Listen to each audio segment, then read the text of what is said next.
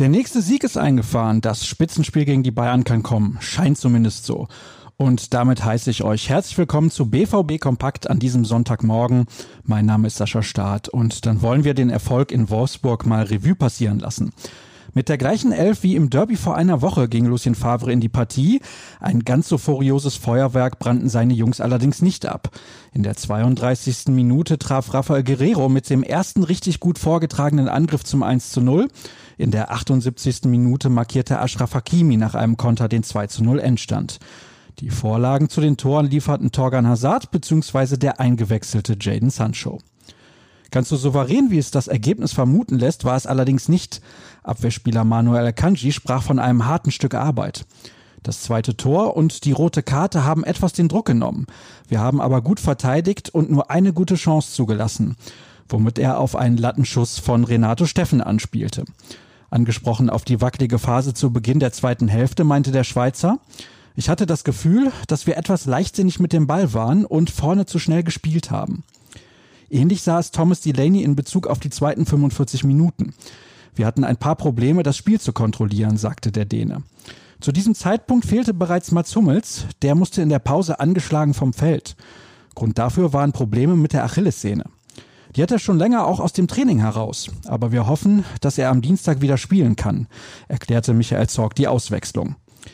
Lucien Favre zeigte sich hinterher überrascht davon, dass Hummels nicht weiterspielen konnte. Der Trainer war aber mit der Vorstellung von Emre Can zufrieden, zumal er die Rolle des Abwehrchefs nicht nur sehr kurzfristig ausfüllen musste, sondern auch zum ersten Mal. Für Sportdirektor Michael Zorg war es insgesamt eine ordentliche Leistung.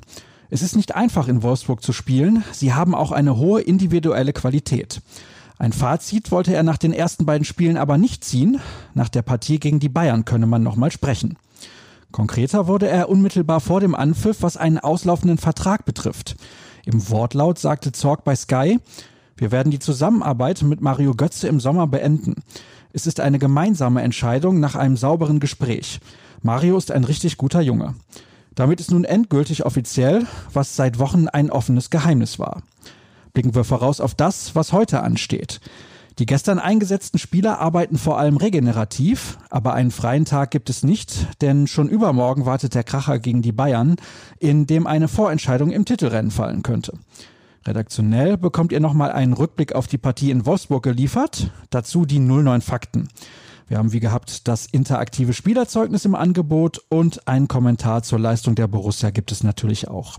Gleichzeitig richten wir so langsam aber sicher schon den Blick nach vorne und auf das Spiel am Dienstag gegen den Tabellenführer aus München. Wollt ihr noch mehr rund um Borussia Dortmund lesen? Dann schaut bei ruhrnachrichten.de vorbei oder auch bei Twitter, wo wir auf alle unsere Artikel verlinken. Der Händel, dem ihr folgen solltet, lautet rnbvb und meiner Etzerscher Start. Das war's. Ich wünsche euch ein schönes Restwochenende. Wie immer bis morgen dann. Tschüss.